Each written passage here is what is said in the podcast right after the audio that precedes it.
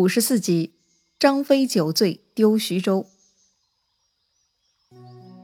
上一回咱们说到，刘备奉命去攻打袁术了，留下张飞看守徐州。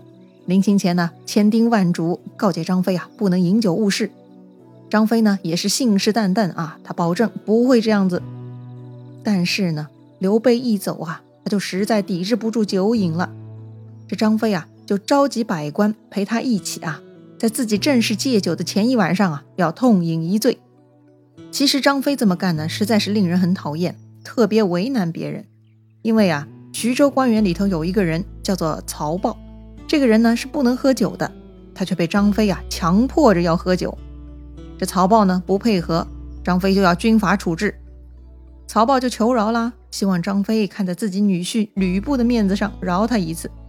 没想到不提吕布还好，一提吕布啊。就是戳中了张飞的怒穴呀！这个张飞就发飙了，他坚持必须要打曹豹。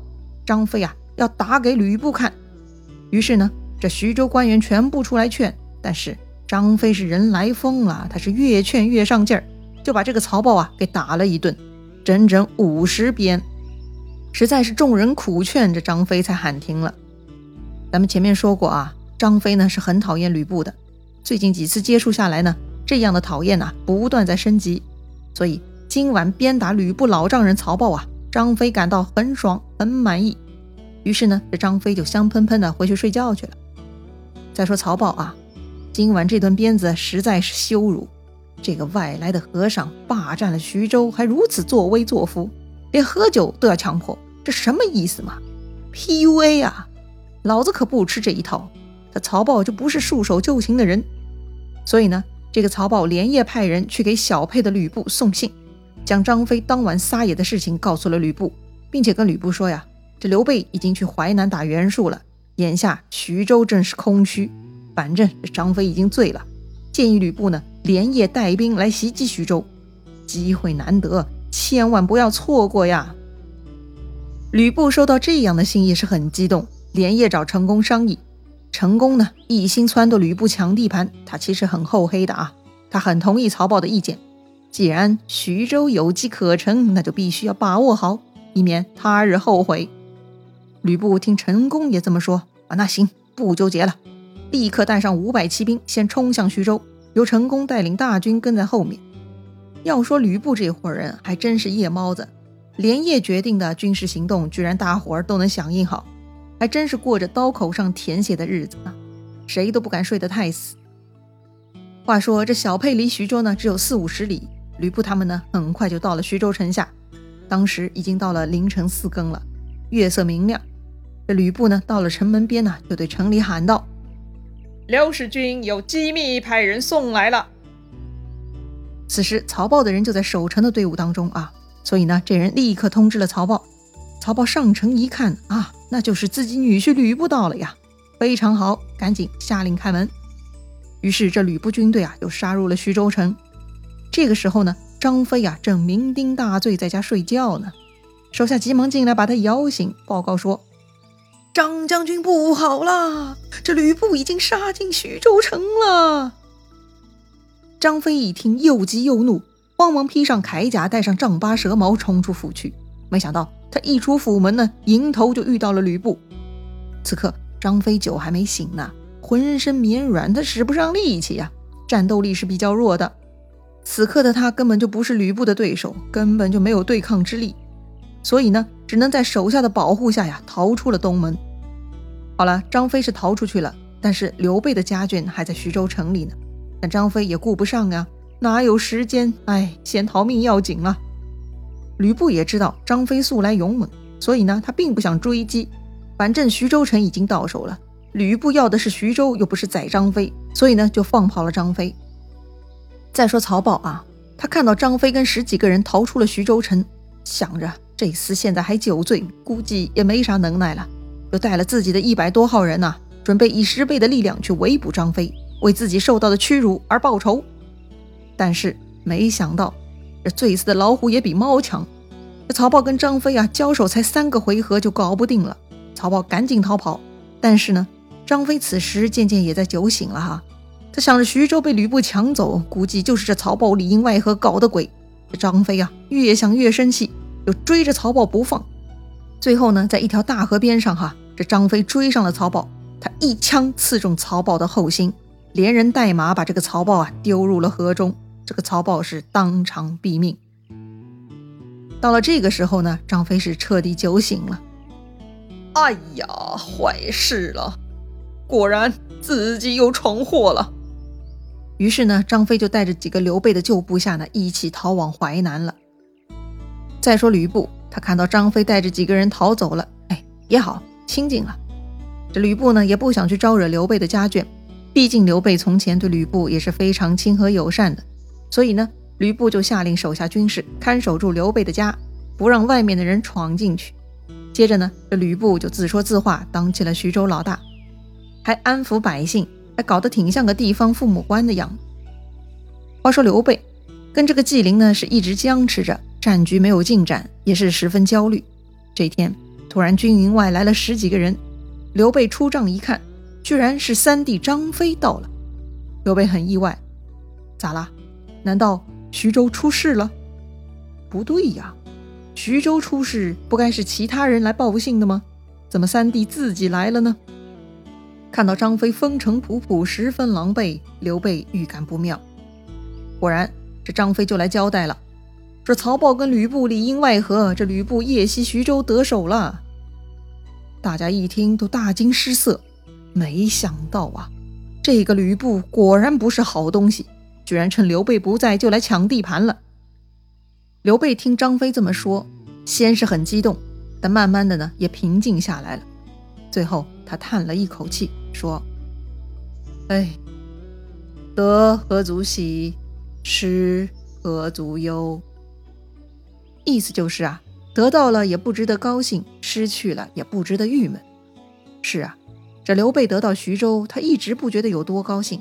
他始终觉得呀，那就是个烫手山芋，如今丢了，那也罢了，终究不属于自己呀。但此时的关羽又想起了刘备的家眷，就问张飞。张飞回答说：“嫂嫂们都还陷于城中呢。”关羽听张飞这么说，就火大了，埋怨他：“当初你说能守城，你怎么说的？兄长怎么吩咐你的？徐州城池你搞丢了。”嫂嫂们也陷落在城中，真是的，该如何是好？张飞被关羽这么一指责，也意识到自己这次闯祸闯大了，简直是无地自容啊！于是他拔出佩剑就准备自杀了。刘备一看，赶紧冲上去抱住张飞，夺下他的剑丢到地上。这刘备说了一句老爷们儿喝了酒以后都喜欢引用的经典名句：“哈，古人云。”兄弟如手足，妻子如衣服。衣服破，伤可缝；手足断，安可续。意思很明白哈，兄弟就是手足，手足断了那是接不上的，所以兄弟情最大最深。是啊，在那个年代嘛，老婆没了可以再娶啊，所谓续弦嘛；孩子没了也可以再生呢，反正那是老婆的事儿。男人在外要想建功立业，没有兄弟的帮衬，那就是寸步难行了。所以呢，在这些人际关系当中啊，兄弟情最为重要。要说站在男人的立场上呢，确实也可以理解这种利己主义的思路哈。战火纷飞，弱肉强食，哪有心思缠绵儿女私情啊？刘备们考虑的是大事业，他们的家属啊，就像他们的私人休闲一样啊，可有可无不是最重要的。所以呢。当女人依附于男人，成为男人的包袱，价值仅仅在于短时间陪伴的时候呢，那么他们在男人心中的地位也就可想而知了哈。这也是为什么新时代的女性要独立、要自强的原因了。可能有些听友听了要吐槽了：什么新时代的女性自强独立呀？是霸道好不好？一个个女皇驾到、作威作福的样子。哈哈，这大概啊就是物极必反了啊！大家想开一点哈。说回正题。刘备啊，继续安慰张飞：“咱们三人桃园结义，向天发誓，不求同生，但求同死。怎么能让兄弟你一人先走？再说，这徐州城池本来就不是我的，家眷虽然沦陷，想必吕布也不会谋害。还是有机会想办法救人的。贤弟一时失误，不至于以命相抵呀。说完，这刘备啊，感慨大哭。关羽、张飞也跟着落泪。大哥如此重情重义，把兄弟们看得如此重要，两个弟弟自然是感动到无以复加了。再说吕布占据徐州的消息呢，很快就散开了。袁术听说以后啊，他就连夜派人去吕布那里啊，承诺以粮食五万斛、马五百匹、金银一万两、彩缎一千匹作为酬谢哈，请吕布呢跟他一起夹攻刘备。吕布贪财呀，面对这么一大笔酬谢，这吕布是毫无抵抗力的，他就同意了袁术的邀请，派出高顺带领五万兵袭击刘备的身后。刘备听说此事啊，就赶紧趁阴雨天呢，就悄悄撤兵了，放弃了盱眙，往东面去，准备取广陵。等高顺他们赶来的时候呢，刘备大军已经跑路了。这个高顺呢，就去找纪灵要报酬。是啊，这出兵打仗费用很高的。要不是袁术说好了给报酬，这吕布怎么能轻易派出高顺来呢？虽然高顺没有遇到刘备，但是呢，这就像去约了车子去接人哈，车派出去了，人没接到，那车费还是要付的嘛。所以高顺是必须要向纪灵要报酬的。那纪灵自然是做不了主了，他说要回报自家主公以后再来联络。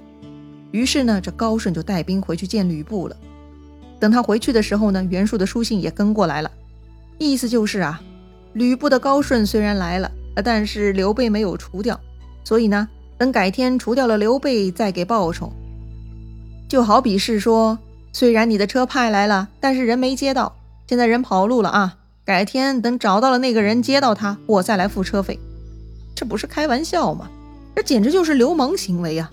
吕布大怒，骂这个袁术啊不讲信用，他立马就想去教训这个让自己打白工的混蛋。成功呢，赶紧劝阻吕布啊，说这个袁术啊，兵多粮广，不可轻敌，不如呢把刘备叫回来，让他屯住小沛，成为咱们的小弟。他日呢，让刘备当先锋去干掉袁术，然后我们再搞定袁绍啊，那就能纵横天下了。吕布听成功这么一说呀，哎呀，瞬间野心也就膨胀了，想到自己将来能搞定袁氏兄弟，那势力就强大了。那到时候就不用再怕曹阿瞒了，哈哈哈！所以呢，吕布就立马写信给刘备，邀请他回小沛。要说吕布也真的是无耻啊！当初他走投无路，刘备收容了他；如今他毫无道义，鸠占鹊巢，霸占了人家的房子，现在反过来还邀请前主人回来啊，说是门卫小屋空着啊，请你住进去。这样无耻的想法呢，也就是变了态的成功才可以想出来，而且呢。也只有厚颜无耻的吕布才能说得出口。当年成功清高，看不惯曹操滥杀无辜，似乎还是挺有良知的哈。但是呢，自从他离开了曹操，这成功啊也就变得不单纯了。他明明转投了张苗，却看上了吕布，一路陪着吕布流亡，那是为啥呀？其实啊，成功本来也应该是陶谦一类的人，精明有盘算，有些政治抱负的，但他没有伤人之心。但后来碰到了曹操这种极品，成功啊也就跟着心理变态了。成功呢，先是撺掇张邈抢曹操的地盘，后来发现吕布的武力值更高，而且更没脑子，更容易操控，他就来摆布吕布干各种事情了。说到底呀，这个成功啊，也就是个野心家呀。好了，说回刘备啊，见到了吕布使者，听说了吕布的意思，那刘备会是什么反应呢？刘备能接受吕布的安排再回小沛吗？咱们下回再聊。